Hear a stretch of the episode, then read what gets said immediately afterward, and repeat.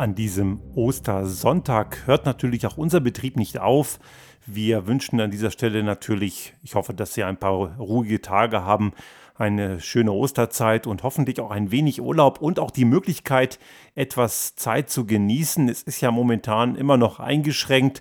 Und auch wenn ich, ich habe ja schon mehrfach Unverständnis geäußert für diejenigen, die jetzt so nach Malle düsen oder sowas, das ist ja plumper Egoismus. Aber vielleicht haben sie ja trotzdem die Möglichkeit, verantwortungsvoll sich eine Auszeit zu gönnen. Vielleicht ist die auch nicht zu Hause, sondern bei den Verwandten, wo das alles im Rahmen ist, sei es ihnen gegönnt. Aber diese ganze Pandemie, die macht uns immer noch zu schaffen. Der Impfstoff ist immer noch Mangelware und so richtig kommen wir hier nicht in die Puschen. Europa insgesamt macht ja, das wissen wir alle, einen sehr schlechten Eindruck bei dem Thema. Jetzt soll ja jetzt im zweiten Quartal, das jetzt begonnen hat, etwas mehr Schwung reinkommen. Ab dieser kommenden Woche sollen ja auch die Hausärzte mit dem Impfen loslegen. In Bayern hat es ja schon begonnen, aber mit circa 20 Dosen pro Woche und Arztpraxis wird man auch nicht so weit springen können. Also wir müssen uns noch eine lange Zeit gedulden. Dazu noch eben all diese Maßnahmen, die widersprüchlich sind, die nicht eindeutig sind und eine ganze Menge ignorante Volldeppen, die glauben, sie müssten sich nicht an die wenigen Regeln, die es gibt, halten. Denn sagen wir mal ehrlich, einen echten Lockdown hat es weder in Deutschland noch in Österreich nie gegeben, denn letzten Endes war ja immer noch alles Mögliche offen, mal mehr, mal weniger. Und natürlich ist es klar, dass gewisse Dinge, so wie sie heute laufen, nicht weitergehen können. Es braucht mehr Strategien und es gibt genügend Vorschläge von Fachleuten, da wirklich härter durchzugreifen, dafür kürzer. Aber die Diskussion kennen Sie, die möchten wir in dieser Folge gar nicht weiter beleuchten. Das ist ein anderes Thema. Aber schauen wir mal auf die Situation in Europa. Wir machen das Ganze momentan am Impfstoffmangel fest, dass vieles nicht richtig läuft. Aber ich möchte das Thema etwas weiter aufmachen, nämlich in eine Richtung, wo steht Europa eigentlich in der Welt da? Und wie wird es in der Zeit sein, sollte dieser Pandemie mal besser im Griff bekommen worden sein, wann auch immer das sein wird. Sagen wir mal ehrlich, auch der Impfstoff wird das Problem alleine nicht lösen. Für uns wird das Thema sicherlich noch einige Jahre beschäftigen. Aber wie und in welcher Form, das wird man sehen. Was wir allerdings auch sehen werden, ist, was bleibt von einer ursprünglichen Vorreiterrolle mancher europäischen Volkswirtschaften am Ende übrig. Meine These hier, wenn wir uns nicht sehr stark verändern, dann wird es uns nicht mehr sonderlich lange sehr gut gehen. Und ich habe in der vergangenen Folge über die Notwendigkeit von Veränderungen gesprochen. Und einige Zuschriften dort waren zum Teil richtig patzig. Einige meinten, das sei letzten Endes der Weg, wie man die Wirtschaft zerstören würde. Doch das weise ich entschieden zurück, denn die Natur um uns herum, die verändert sich und wenn man dann meint, man muss alles bewahren, dann sägt man am eigenen Ast. Also man merkt auch an solchen Rückreaktionen, wenn man also die Veränderungsfähigkeit befürwortet und möchte, dass sich dort mehr bewegt, dass man Progressivität einfordert, dann werden die Reaktionen oft auch pumpig, weil die Leute vielleicht sogar, ich würde es dem einen oder anderen durchaus unterstellen, sehr wohl wissen, dass das eben nicht so weitergeht, aber Angst davor haben, einen neuen Weg zu beschreiten, getreu dem Prinzip, was Bauer nicht kennt, frisst er nicht. Und genau so verhalten sich halt sehr viele, wie auch einige in der Pandemie, die gewisse Regeln nicht wollen, ich fand in dem Zusammenhang eine Aussage von Melanie Brinkmann, die Virologin aus Braunschweig, die war diese Woche bei Markus Lanz, wo ich eben mir diesen Abschnitt reingeschaut habe, weil der wurde bei Twitter recht stark diskutiert, wo Frau Brinkmann wirklich hervorragend reagiert hat, weil sie immer wieder unterbrochen wurde und einige männliche Kollegen dort immer noch meinten, sie müssten ihr dann die Welt erklären. Sie hat da sehr gut gekontert und hat in Bezug auf das Verhalten auch mancher Entscheider in der Politik einen sehr schönen Vergleich zu ihrem sechsjährigen Sohn gezogen, der eben keinen Bock hat, mit dem Fahrradhelm zu fahren und sagt, ich will aber nicht. Aber genau dieses Ich will aber nicht, dieses Trotzige, das erlebt man nicht nur, wenn es um gewisse Maßnahmen geht zur Bekämpfung der Pandemie, die bemerkt man auch, wenn es um notwendige Veränderungen geht. Und wenn wir diese Veränderungen im Kontext unserer, unseres Wirtschaftssystems und unserer Gesellschaft, gerade hier in Europa, wenn wir das nicht wirklich anpacken, dann wird es irgendwann in dieser Trotzigkeit zwar bleiben, aber es wird uns nichts nützen, weil uns andere abgehängt haben. Und diese Effekte, die können wir jetzt nicht nur bei der Impfstoffthematik schon erkennen. Ich glaube, dass diese diese Impfstoffthematik ein Problem zeigt, das Europa schon lange hat, nämlich diese Egoismen, die dort wirken, diese schlechte Fähigkeit oder nicht vorhandene Fähigkeit, zukunftsgerichtet, allumfassend holistisch zu denken und zu handeln. Und das führt dann eben zu entsprechenden Defiziten. Und wenn wir uns nicht verändern, wenn wir Europa nicht auf eine, eine, einen, in einen anderen Zustand überführen, den ich ja schon mehrfach skizziert habe, Stichwort die Vereinigten Staaten von Europa, dann wird die Pandemie unser kleineres Problem sein. Schauen wir mal, was dieser Kontinent aktuell immer noch ausmacht, nämlich eine, eine Wirtschaftslandschaft, die in weiten Teilen überhaupt gar nicht mehr zukunftsfähig ist. Und ich rede jetzt nicht von dem ein oder anderen kleinen Startup, was durchaus die eine oder andere gute Idee hat, sondern was macht wirtschaftlich diesen Kontinent aus? Und da waren es in der Vergangenheit natürlich so die großen Industriebetriebe, die Maschinenbauer, in Deutschland insbesondere die Automobilindustrie mit all den Zulieferern, die im Übrigen auch in Österreich eine sehr große Rolle spielen. Auch Österreich ist in weiten Teilen so eine Art Hidden Champion im Kontext der Zulieferer, aber hängt massiv an der deutschen Wirtschaft, insbesondere auch der Automobilindustrie. Und wenn Deutschland strauchelt, wird auch Österreich kippen. Aber das ist ganz typisch für solche kleinen Volkswirtschaften, die hängen eben sehr stark an der Abhängigkeit von großen. Und all diese Dinge, die diese Wirtschaft in Europa bisher groß gemacht hat, das sind eben Dinge, die in der Zukunft von weit weniger Bedeutung sein werden, beziehungsweise in ihrer Bedeutung komplett verschwinden werden.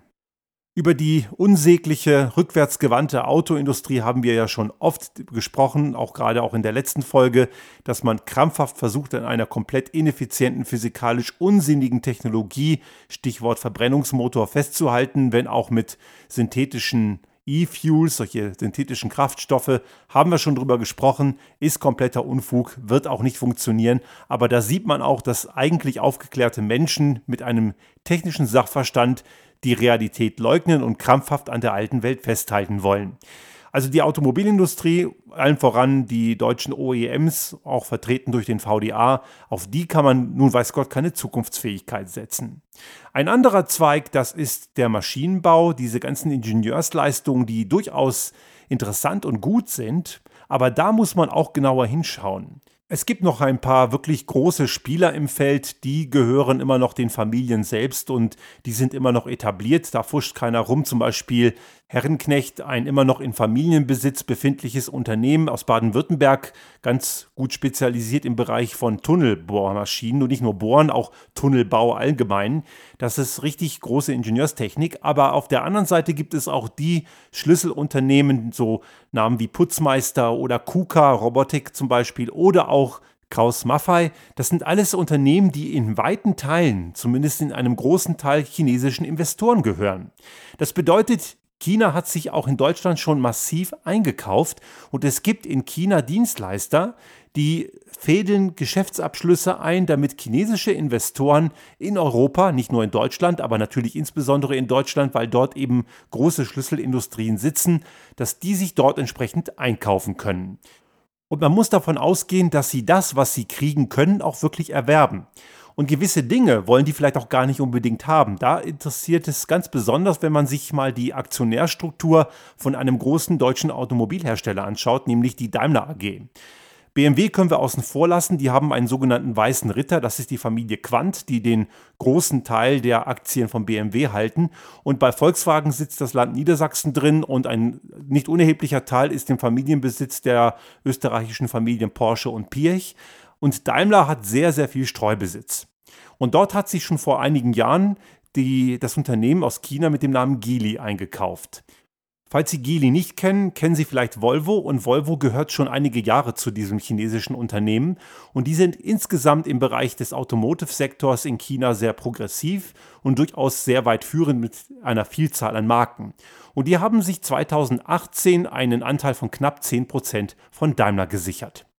Und ein weiteres, ein weiteres chinesisches Staatskonsortium steht in den Startlöchern, hört auf die Kurzform BAIC, steht für Beijing Automotive Group und ist ebenfalls ein Großaktionär von Daimler mit knapp 2,4 Milliarden Euro und damit mit 5 Prozent an den Stuttgarter Unternehmen beteiligt und ist hinter dem Staatsfonds von Kuwait mit 6,8 Prozent drittgrößter Einzelaktionär, plant allerdings eine Aufstockung.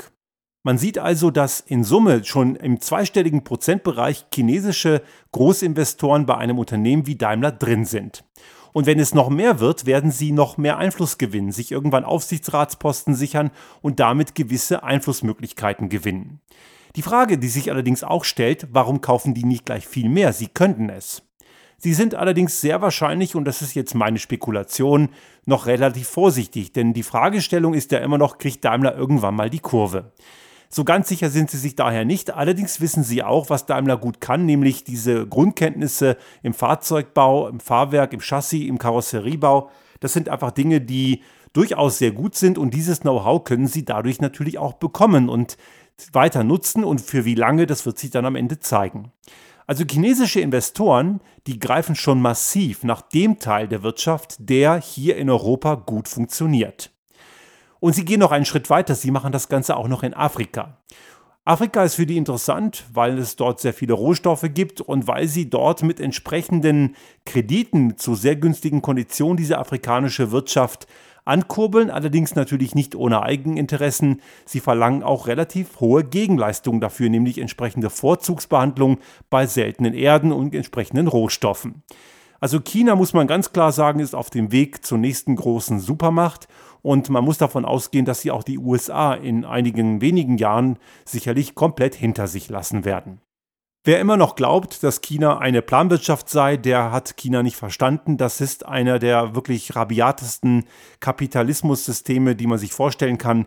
Dagegen ist der amerikanische Kapitalismus ein Kindergeburtstag.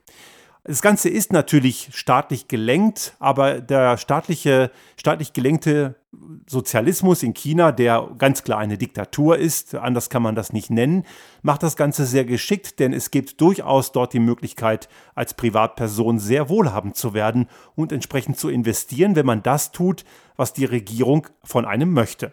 Und in dem Rahmen kann man auch sehr kreativ und innovativ sein. Sie haben also eigentlich einen Sozialismus, der keine Planwirtschaft kennt, nur eben diese Rahmenbedingungen so setzt, dass es eben diesen Vormachtbestrebungen des Reichs der Mitte am ehesten nützt. Und das machen die durchaus sehr geschickt und das sollte uns auch eine Sorge sein, denn wir werden als Europa nicht nur jetzt am Beispiel von Daimler, wie wir es gezeigt haben, und einigen anderen Unternehmen wie zum Beispiel eben Putzmeister oder KUKA immer mehr zur verlängerten Werkbank Chinas. Schauen wir auf die andere Seite des Atlantiks, Dort sieht es ähnlich aus, wenn auch nicht mit so einer sehr vehementen Strategie. Dort sitzen die Tech-Konzerne sowie Google, Apple und Co. Und die könnten, wenn sie wollten, spielend ein Unternehmen wie Volkswagen, BMW oder Daimler schlucken. Sie könnten sogar alle drei schlucken, sie würden es nicht mal merken. Tun sie aber nicht, weil sie einfach an dieser veralteten Technik nicht interessiert sind. Wer aber glaubt, die haben mit Autos nichts zu tun, der liegt falsch, denn sie forschen sehr stark an dem Thema autonomes Fahren und an robotischen Fahrzeugen. Google ist da schon relativ weit und braucht eigentlich nur diesen fahrbaren Untersatz. Aber die haben die Einstellung, wir brauchen kein Autohersteller sein, das, was am Ende rollt und Personen autonom von A nach B befördern soll, das kann man auch ganz einfach zukaufen, das braucht man nicht selber besitzen. Und über Tesla haben wir schon oft geredet. Da kann ich mich auch an dieser Stelle nur wiederholen. Es ist eben kein Autohersteller, sondern Tesla ist Apple eben sehr viel ähnlicher als einem Volkswagen. Und das, was wir als Auto von denen erkennen können, ist eigentlich nichts anderes als ein Frontend, das eben nur Ähnlichkeit hat mit einem Auto. Ein Satz, den ich schon oft gesagt habe, aber offenbar ist der gerade in der deutschen Automotive-Wirtschaft nach wie vor nicht angekommen. Den so, den so richtig verstanden haben sie es nach wie vor nicht. Ja, und in diesem Spannungsgefüge kommt jetzt noch ein Präsident Joe Biden, der etwas macht, was gerade Hardcore-Kapitalisten gar nicht gefällt. Er steckt unheimlich viel Geld ins soziale System. Er steckt da wirklich Billionen rein, um Menschen Kaufkraft zurückzugeben. Eine alte Weisheit, die man mittlerweile verstanden haben sollte.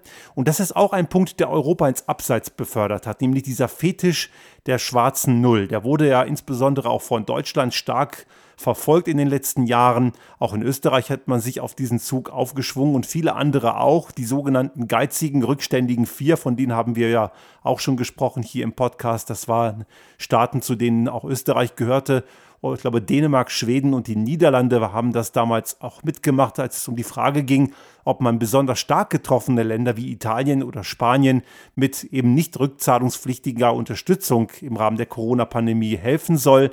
Und die haben das vehement abgelehnt, worin man auch wieder erkennen kann, dass die Entscheider, die Staatschefs dieser Länder nicht gepeilt haben, wie europäische Volkswirtschaft funktioniert. Aber was Joe Biden jetzt da macht, das ist eben genau der richtige Weg. Er gibt den Menschen die Kaufkraft und diese Kaufkraft führt zu Konsum und der Konsum kann am Ende die Wirtschaft ankurbeln.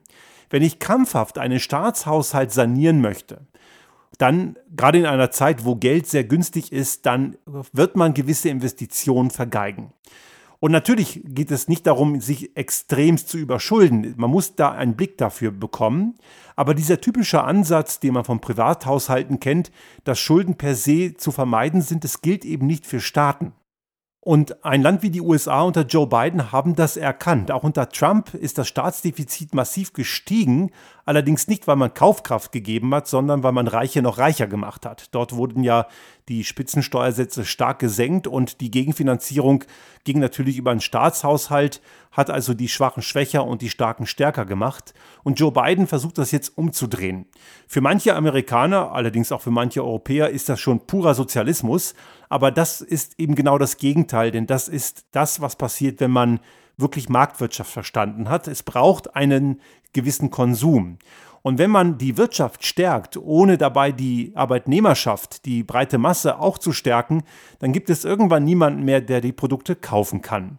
Und auch das ist ein Problem, das Europa hat. Man hat eben in den letzten Jahren massiv auf die schwarze Null gesetzt, diesen fast schon wie ein Fetisch vor sich hergetragen. Man hat veraltete Technologien, eine veraltete Wirtschaft und das, was eventuell funktioniert, wird zumeist von chinesischen Investoren abgegriffen. Und jetzt muss man sich fragen, wie kann eine, eine, eine Binnenwirtschaft, eine Volkswirtschaft wie die europäische in einem solchen System dann überleben?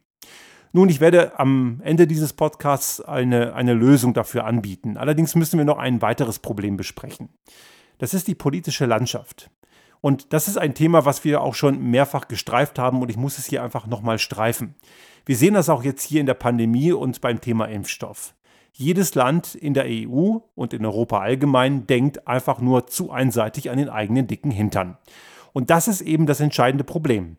Wenn wir nicht endlich anfangen, nationale Grenzen einzureißen, dann werden wir in der Welt nicht bestehen. Ich muss das leider nochmal wiederholen, denn eine Volkswirtschaft, selbst wie die deutsche, die ja in Europa die größte ist, ist im weltweiten Vergleich vernachlässigbar klein. Und das muss uns immer wieder klar sein, wenn wir über eine europäische Zukunft reden. Das bedeutet, wir müssen diese Vereinigten Staaten von Europa, ich habe es ja als Stichwort schon genannt, unbedingt real machen. Es führt gar kein Weg dran vorbei. Ich weiß, das ist der absolute Horror für Nationalisten, für die ganzen Honks von der AfD oder FPÖ und die ganzen anderen Rechtsextremen, die kriegen dann richtig Flatter. Aber das ist auch okay, wenn die die Flatter kriegen, hat man sehr viel richtig gemacht oder wahrscheinlich sogar alles. Aber wir kommen gar nicht drum rum. Es stellt sich nicht die Frage, ob das der richtige Weg ist. Der, diese Frage ist leicht zu beantworten. Die Frage ist, wann haben wir es endlich gepeilt und setzen es in die Tat um? Denn wir müssen eben weiterdenken als eben nur dieses bisschen ineinander und nur im nationalen Spektrum. Denn das reicht in einer Welt, wie sie heute ist, eben nicht. Es gab eben früher eine Supermacht USA, es gab den Ostblock und es war relativ klar verteilt mit starren Grenzen. Das ist heute nicht mehr, was allein schon technologisch geschuldet ist, weil das Internet, über das ja sehr viel abgewickelt wird und viel Kommunikation und Wirtschaftsgut, Datenzeitalter, Daten sind ja auch eine Wirtschaftsware, das Internet kennt eben keine Grenzen. Wenn wir allerdings in Grenzen handeln, dann ist das kontrovers dazu und es kann letzten Endes nicht funktionieren. Kommen wir nun zu dem Lösungsansatz, den ich hier anbieten möchte, den ich vorschlagen möchte, den ich auch wirklich unbedingt nach vorne bringen möchte, weil ich glaube, das ist der Schlüssel, wie Europa eine, ich will nicht sagen Vormachtstellung, aber doch vielleicht sogar eine Vormachtstellung bekommen kann in der Welt. Aber es ist natürlich ein sehr harter Weg. Erstens natürlich, wie gerade gesagt, Nationalstaaten müssen weg. Es funktioniert nicht im nationalstaatlichen System, es funktioniert nur gesamteuropäisch. Und der zweite Punkt ist, wir müssen uns darauf besinnen, wo können wir hier oder was können wir in Europa besonders gut? Wo haben wir richtig gute Stärken? Wir haben in Europa einen Kontinent, der über so viele verschiedene Klimazonen mit verschiedensten Küstenlinien, Landschaftstypen geht.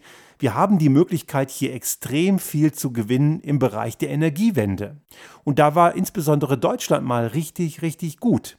Man hat es am Ende versemmelt. Auch die Gründe haben wir schon öfter dargelegt. Und das müssen wir wieder reaktivieren und zu der alten Stärke zurückfinden und da immer besser werden, dass wir zeigen können, wir können in kurzer Zeit konzertiert in einer guten Art und Weise Europa wirklich klimaneutral machen. Und zwar nicht durch Kompensationszahlung von irgendeinem Blödsinn, sondern richtig klimaneutral. Der Welt zeigen, so geht es. Denn der Klimaschutz ist die entscheidendste, größte Herausforderung und die größte Bedrohung, die die Menschheit hat. Und wenn wir zeigen können als europäische Volkswirtschaft, wir können das saugut und wir können am Ende auch anderen diese Leistung verkaufen und ihnen zeigen, hier Leute, bei uns hat es geklappt, wir zeigen euch, wie es bei euch geht und dann setzen wir das um, dann ist das ein riesen Marktpotenzial. Und das kann ein ganz entscheidendes Alleinstellungsmerkmal der europäischen Volkswirtschaft werden. Warum ist das nicht leicht? Ja, weil China wieder mal da relativ weit ist. Die haben das abgegriffen, was Deutschland vor einigen Jahren versemmelt hat. Aber ich glaube nach wie vor, dass wir hier nicht zu spät sind. Denn China hat momentan immer noch das Problem, dass es ein Land ist, das sehr stark prosperiert. Immer mehr Menschen wollen von dem Wohlstand profitieren.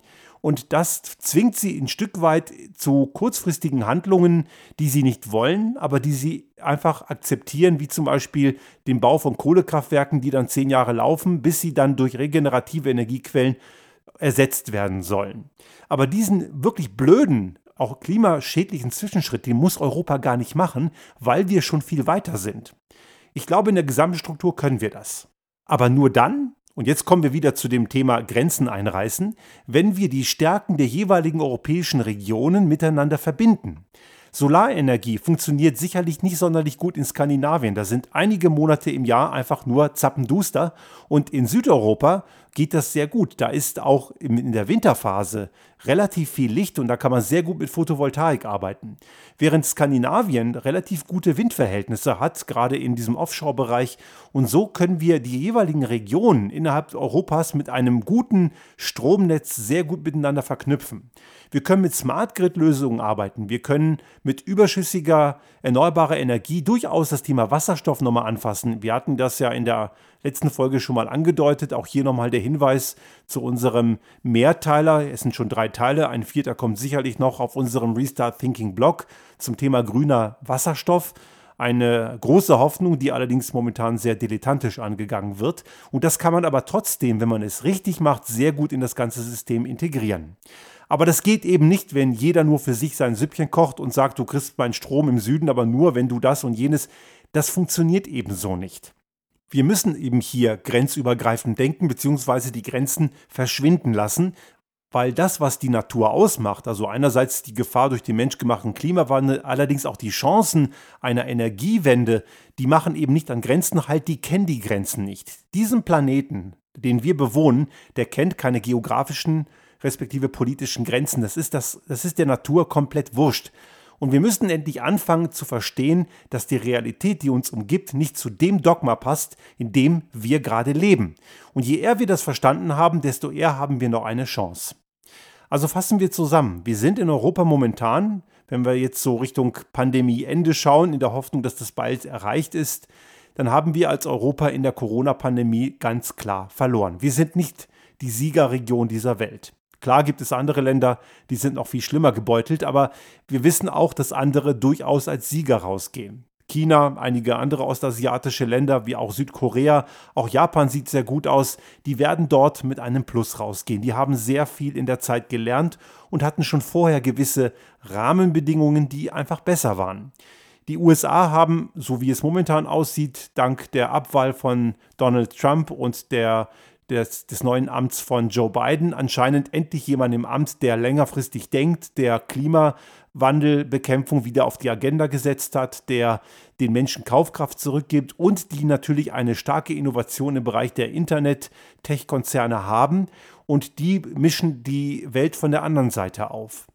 Wenn wir als Europa nicht anfangen, progressiver zu werden und dort endlich den Takt setzen in einem Bereich, wo wir gut sind, dann werden wir in der Tat keine Chance haben. Die anstehenden Wahlen, auch in Deutschland gerade, insbesondere in Deutschland, können eine erste Chance sein. Ich bin gespannt, was da rauskommt, aber ich kann zumindest momentan nur sagen, und ich muss es auch mal erwähnen, ich bin Mitglied keiner einzigen Partei. Ich kann das nur sachlich erstmal feststellen dass die grüne Politik momentan diejenige ist, die am wirtschaftsfreundlichsten ist. Wirtschaftsfreundlich ist weder CDU noch FDP, dem man das ja immer gerne unterstellt, weil die sagen sinngemäß, macht ruhig mal weiter wie bisher, dann passt das schon. Aber damit gibt man denen, die das fordern, eben alles andere als ein gutes Instrument an die Hand, sondern im Gegenteil, man macht alles, damit die Wirtschaft hier in Europa wirklich endgültig vor die Hunde geht. Wir brauchen eben einen sehr starken Systemwandel. Wir müssen Dinge neu denken und dabei bitte nicht nur technologisch.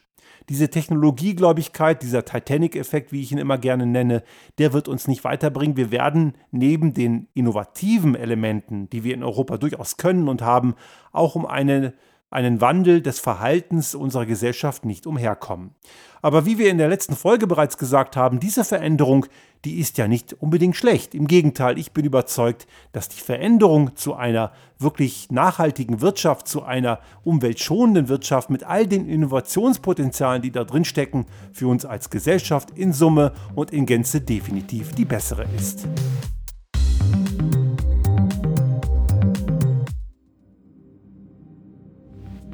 Sollte Ihnen unser Podcast gefallen haben und Sie auch künftig keine Folge verpassen wollen, dann abonnieren Sie uns einfach auf den gängigen Kanälen wie zum Beispiel iTunes, Spotify oder anderen Podcast-Hostern oder auch auf unserem YouTube-Kanal finden Sie immer mit dem einen Tag Verzögerung die aktuelle Folge unseres Restart Thinking Podcast und selbstverständlich freuen wir uns in Zeiten der Aufmerksamkeitsökonomie über das eine oder andere Like.